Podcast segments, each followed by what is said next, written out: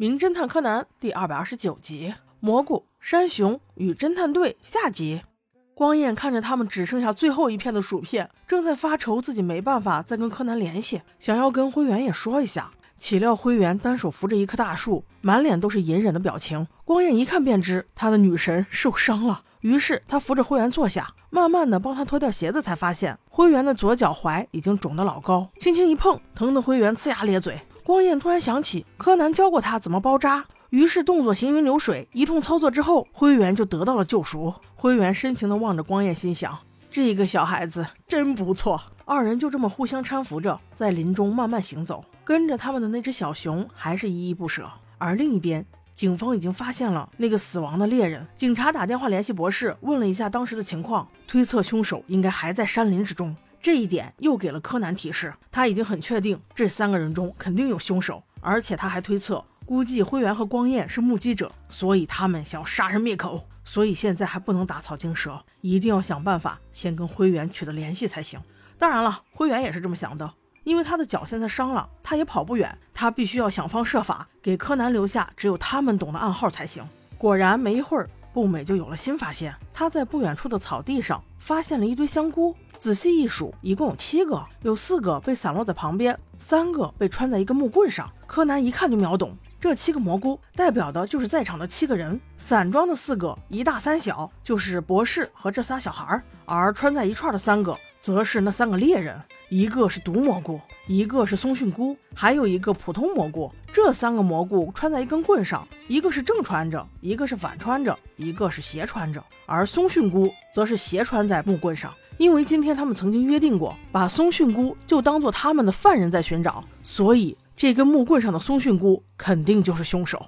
他是被斜穿着的，也就是说斜着背枪的应该就是凶手。对，没错，仔细观察，斜背枪的就是那个最像猎人的矮胖猎人。柯南本想一击致命，用麻醉枪将其麻醉，然后报警就行了。没成想，今儿真是赶巧了，麻醉手表没子弹了。那现在唯一能用的就只能是放嘴炮了。柯南略一思索，缓缓开口道：“哎，我说，凶手先生，咱们就不要兜圈子了吧？”听了这话的三名猎人纷纷都转过头来，用惊疑的目光看着柯南，道：“小朋友，你到底是什么意思？”柯南自信的继续说：“我已经知道你们中谁是凶手了，三郎先生。”你就不要再躲了。此时，老猎人闻言，扭头就把猎枪取了出来，枪口正对着柯南四人。其他两名猎人都看傻了，这事情发展的也太快了吧！博士一看这情况不妙啊，立刻对柯南说道：“新一呀，快用你的麻醉枪啊！”可是小新一却说：“我的麻醉枪没子弹了，要是有子弹，我还用动嘴吗？”但此时无论如何也来不及了。只见三郎老猎人咕哝着说了两句，然后就开枪了。